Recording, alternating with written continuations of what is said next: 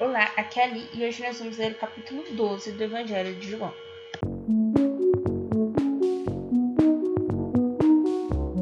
Bem-vindos aos Novenáticos e hoje nós vamos ler o capítulo 12 do Evangelho de João.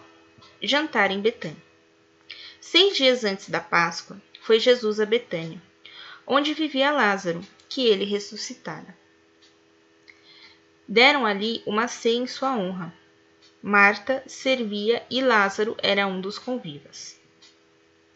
Tomando Maria uma libra de bálsamo de nardo puro, de grande preço, ungiu os pés de Jesus e enxugou-os com seus cabelos. A casa encheu-se do perfume do bálsamo. Mas Judas Iscariotes, um dos seus discípulos, aquele que o havia de trair, disse: por que não se vendeu este bálsamo por trezentos denários e não se deu aos pobres?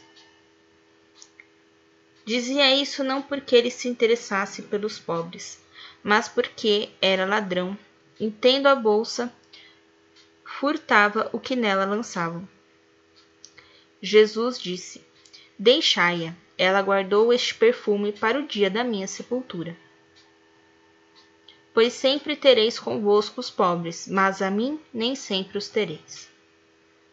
Uma grande multidão de judeus veio a saber que Jesus lá estava e chegou, não somente por causa de Jesus, mas ainda para ver Lázaro, que ele ressuscitara. Mas os príncipes dos sacerdotes resolveram tirar a vida também a Lázaro. Porque muitos judeus, por causa dele, se afastavam e acreditavam em Jesus. Entrada de Jesus em Jerusalém. No dia seguinte, uma grande multidão que tinha vindo à festa em Jerusalém ouviu dizer que Jesus se ia aproximando. Saíram-lhe ao encontro com ramos de palmas, exclamando: Hosana, bendito que vem em nome do Senhor, o Rei de Israel.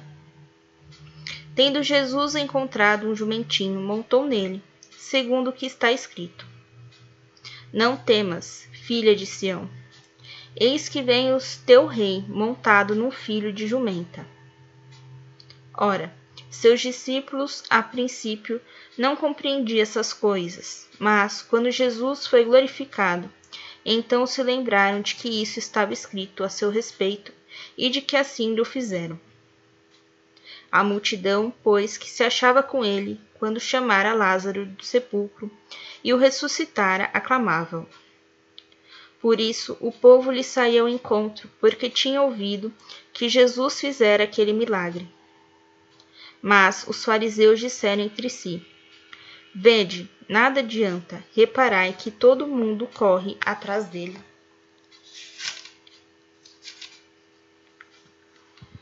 Conclusão do livro dos sinais. Havia alguns gregos entre os que subiram para adorar durante a festa.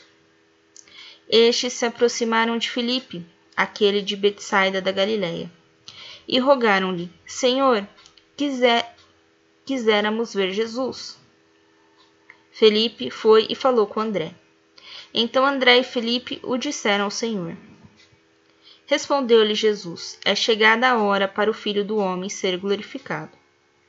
Em verdade, em verdade vos digo: se o grão de trigo caindo na terra não morrer, fica só. Se morrer, produz muito fruto. Quem ama a sua vida irá perdê-la, mas quem odeia a sua vida neste mundo irá conservá-la para a vida eterna. Se alguém me quer servir, siga-me, e onde eu estiver, estará ali também o meu servo. Se alguém me serve, meu Pai o honrará. Agora a minha alma está perturbada. Mas que direi? Pai, salva-me desta hora, mas é exatamente para isso que vim a esta hora. Pai, glorifica o teu nome. Nisso veio do céu uma voz. Já o glorifiquei e tornarei a glorificá-lo. Ora, a multidão que ali estava a ouvir isso dizia ter havido um trovão. Outros replicavam: Um anjo falou-lhe.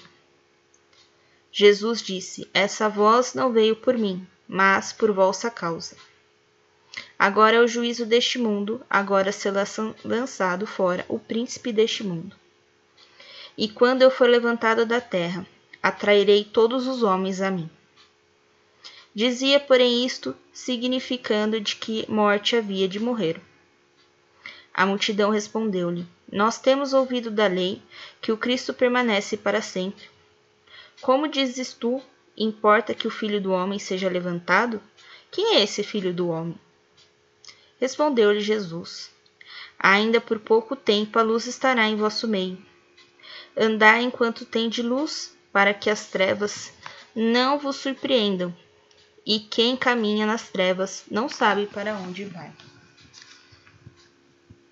Enquanto tendes a luz, crede na luz, e assim vos tornareis filhos da luz.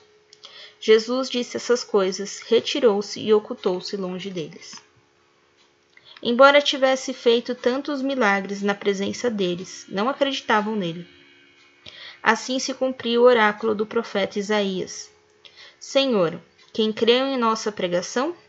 E a quem foi revelado o braço do Senhor? Aliás, não podiam crer, porque outra vez disse Isaías: Ele cegou-lhe os olhos, endureceu-lhes o coração, para que não vejam com os olhos, nem entendam com o coração, e se convertiam, e eu os e eu os sare. Assim se exprimiu Isaías, quando teve a visão de sua glória e dele falou. Não obstante, também muitos dos chefes creram nele, mas por causa dos fariseus não o manifestavam, para não serem expulsos da sinagoga. Assim, preferiram a glória dos homens àquela que vem de Deus. Entretanto, Jesus exclamou em voz alta: Aquele que crê em mim, crê não em mim, mas naquele que me enviou. E aquele que me vê, aquele que me enviou. Eu vim como a luz do mundo. Assim, todo aquele que crer em mim não ficará nas trevas. Se alguém ouve as minhas palavras e não as guardas, eu não o condenarei, porque não vim para condenar o mundo, mas para salvá-lo. Quem me despreza e não recebe as minhas palavras tem quem o julgue. A palavra que eu anunciei, essa o julgará no último dia. Em verdade, não falei por mim mesmo, mas o Pai que me enviou. Ele mesmo me prescreveu o que devo dizer e o que devo ensinar e sei que o seu mandamento é a vida eterna. Portanto, o que digo, digo segundo me falou o Pai. Amanhã nós vamos ler o capítulo 13 do Evangelho de João. Um beijo, um abraço, que a paz de Cristo esteja convosco e o amor de Maria.